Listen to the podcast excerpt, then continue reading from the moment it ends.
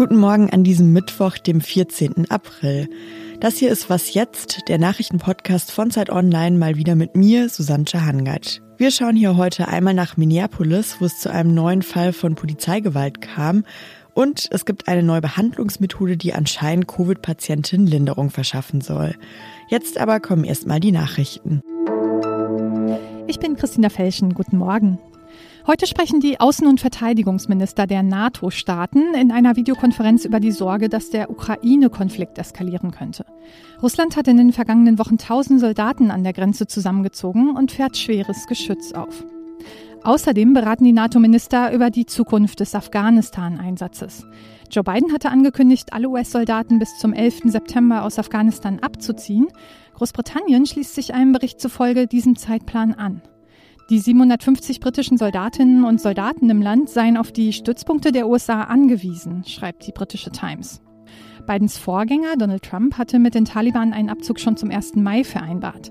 Die Miliz pocht darauf, diesen Zeitplan einzuhalten und droht ansonsten mit neuer Gewalt gegen NATO-Truppen. Nach Bidens Ankündigung teilten die Taliban mit, dass sie die für Ende des Monats geplanten Friedensgespräche mit der afghanischen Regierung boykottieren werden. US-Präsident Joe Biden will sich heute zum geplanten Truppenabzug äußern.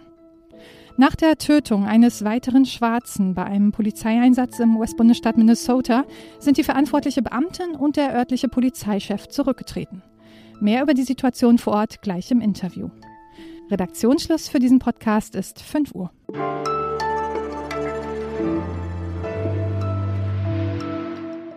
Noch nicht mal ein ganzes Jahr ist es her, dass George Floyd in den USA gewaltsam starb. Der weiße Polizist Derek Chauvin hatte dem schwarzen Mann minutenlang das Knie auf den Hals gedrückt. Zurzeit läuft in Minneapolis jetzt der Prozess gegen Polizisten Chauvin mittlerweile in der dritten Woche.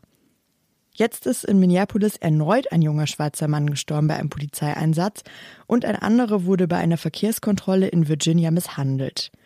Rika Havertz ist unsere Korrespondentin bei Zeit Online in den USA und jetzt hier bei mir am Telefon. Guten Morgen, Rike. Guten Morgen. Rike, sag mal, was ist da jetzt in Minneapolis und in Virginia passiert? Du sagst es ganz richtig, es sind zwei unterschiedliche Fälle. In Virginia gab es eine Verkehrskontrolle und dabei ist ein schwarzer Mann, der auch Mitglied der US-Armee ist, mit Pfefferspray angegriffen worden. Dort läuft jetzt ein Verfahren. Die Polizei hat schon gesagt, das entspricht nicht den eigentlichen Regeln der Polizei und der Mann, der betroffen ist, das Opfer, hat auch tatsächlich jetzt eine Klage eingereicht und hat gesagt, das ist nicht das Verhalten, wie es die Polizei an den Tag legen sollte. Der sicherlich äh, noch schlimmere Fall natürlich ist in Minneapolis passiert und da liegt auch alle Aufmerksamkeit drauf.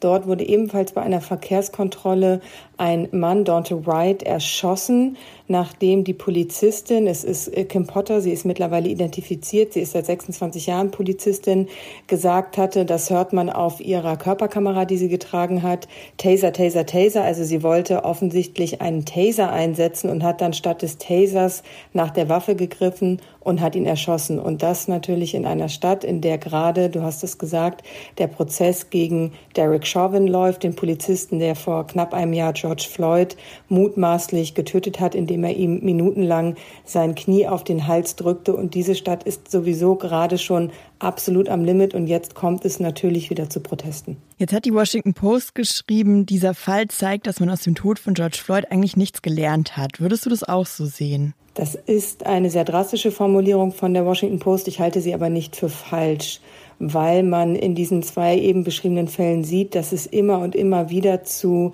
Gewalt gegenüber vor allem schwarzen Männern kommt durch die Polizei.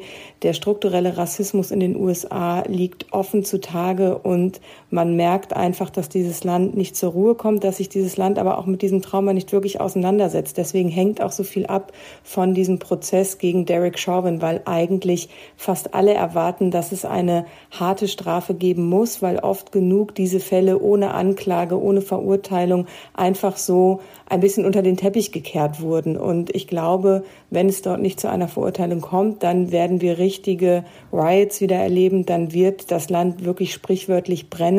Und es ist ein Problem. Der Rassismus in diesem Land ist ein Problem und er wird nicht oft genug adressiert. Du hast jetzt gerade schon gesagt, dann werden wir Riots wieder erleben. Das war ja letztes Jahr so, dass es nach dem Tod von George Floyd eben riesige Demonstrationen und Proteste gab und eben teilweise auch gewaltvoll. Wie ist denn die Situation jetzt, so kurz nach diesem neuen Fall in Minneapolis? Also sind die Menschen jetzt auch schon wieder auf den Straßen und wie hat sich das bisher entwickelt? Auf jeden Fall. Es gibt Demonstrationen in Minneapolis. Es gibt auch eine Ausgangssperre. Die Stadt und die Polizei versuchen, die Eskalation niedrig zu halten. US-Präsident Joe Biden hat sich auch geäußert hat. Er hat gesagt, Rassismus ist ein Problem. Das hat er auch schon in seiner Amtsantrittsrede Ende Januar gesagt. Also er ist ein Präsident, anders als sein Vorgänger Donald Trump, der das Problem adressiert, der auch angetreten ist und gesagt hat, er möchte etwas dagegen tun. Das sind aber bis jetzt, weil er so auf Covid und die Impfung konzentriert waren, nicht mehr als warme Worte. Und natürlich verlangen die Menschen mehr. Und natürlich sind die Menschen entsetzt und traurig und wütend. Und deswegen gehen sie auf die Straße. Bislang ist es noch nicht so gewesen, gewesen, dass jetzt in den vergangenen zwei Nächten es komplett eskaliert ist. Aber natürlich gab es Zusammenstöße zwischen Polizei und Demonstranten und wir müssen abwarten, wie es sich in den kommenden Tagen entwickelt. Und der George Floyd-Prozess ist in der dritten Woche. Er ist angesetzt auf drei bis vier Wochen. Es könnte also sein, dass wir da in der nächsten Woche ein Urteil hören und dann könnte sich die Situation natürlich noch einmal verändern und auch dramatischer werden. Ja, vielen Dank, Rike, für die Erklärung. Sehr gern.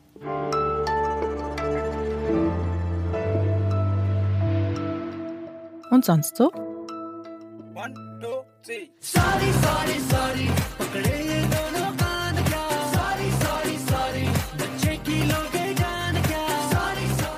Das ist ein Song aus dem indischen Tanzfilm Anybody Can Dance. Vielleicht habe ich Ihnen jetzt für den Rest des Tages ein Ohrwurm mitgegeben. Sorry. Das Wort ist in Indien gerade auf jeden Fall nicht nur musikalische Mode, sondern auch als pädagogische Strafe bei Lockdown-Verstoß. Zehn Touristinnen aus Israel, Mexiko, den USA und Australien sind dabei erwischt worden, wie sie zusammen spazieren gegangen sind, ohne Abstand in der Nähe der Stadt Rishikesh. Als Strafe mussten sie dann den folgenden Satz aufschreiben. I did not follow the rules of lockdown. I am so sorry. Also auf Deutsch, ich habe mich nicht an die Regeln des Lockdowns gehalten. Ich entschuldige mich dafür. Das mussten sie aber nicht nur einmal schreiben, sondern sage und schreibe 500 Mal.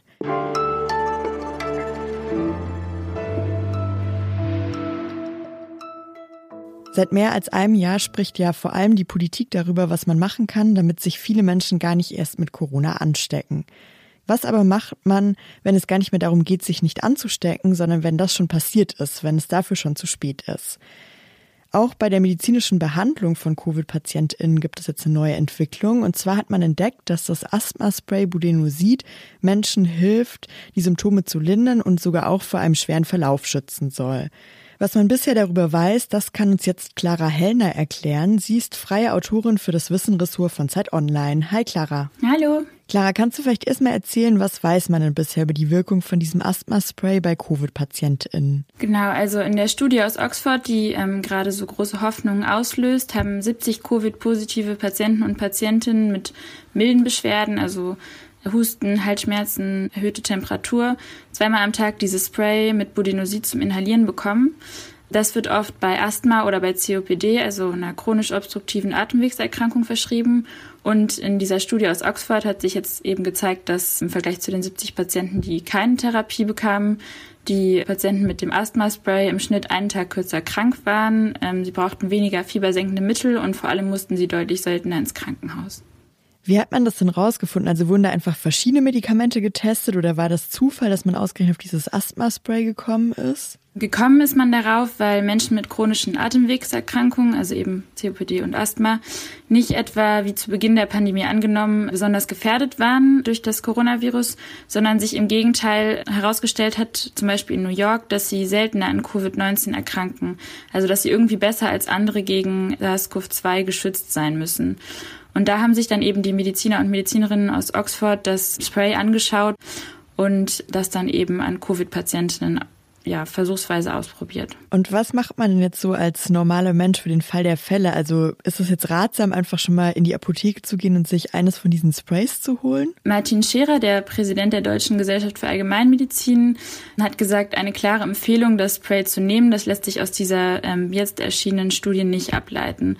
Und Budinosid ist aber trotzdem als lang bekanntes Medikament und als nebenwirkungsarmes Medikament auch relativ sicher und deswegen sagt Martin Scherer auch, dass man das im individuellen Fall durchaus ausprobieren kann. Aber um wirklich sagen zu können, ob das schwere Covid-Verläufe verhindern kann, da müssen größere Studien jetzt eben noch abgewartet werden. Vielen Dank, Clara. Gern. Und damit sind wir auch schon wieder durch für heute mit Was jetzt. Wenn Sie Lust haben, uns eine Nachricht zu schreiben, machen Sie das doch gerne an wasjetzt.zeit.de. Ich bin Susanne Hangard. Uns gibt's wieder heute um 17 Uhr, dann mit meinem Kollegen Jannis Karmesin. Machen Sie es gut. Ich studiere ja auch noch Medizin und äh, gerade arbeite ich tatsächlich auch auf einer Covid-Station. Also ich arbeite auf einer Station, die eigentlich ähm, einfach eine, eine Station innere Medizin war, wo ähm, Patienten und Patienten mit ganz verschiedenen ähm, Krankheitsbildern lagen und wo jetzt inzwischen aber nur noch Covid-Patienten und Patientinnen sind, weil es ähm, einfach so viele inzwischen sind.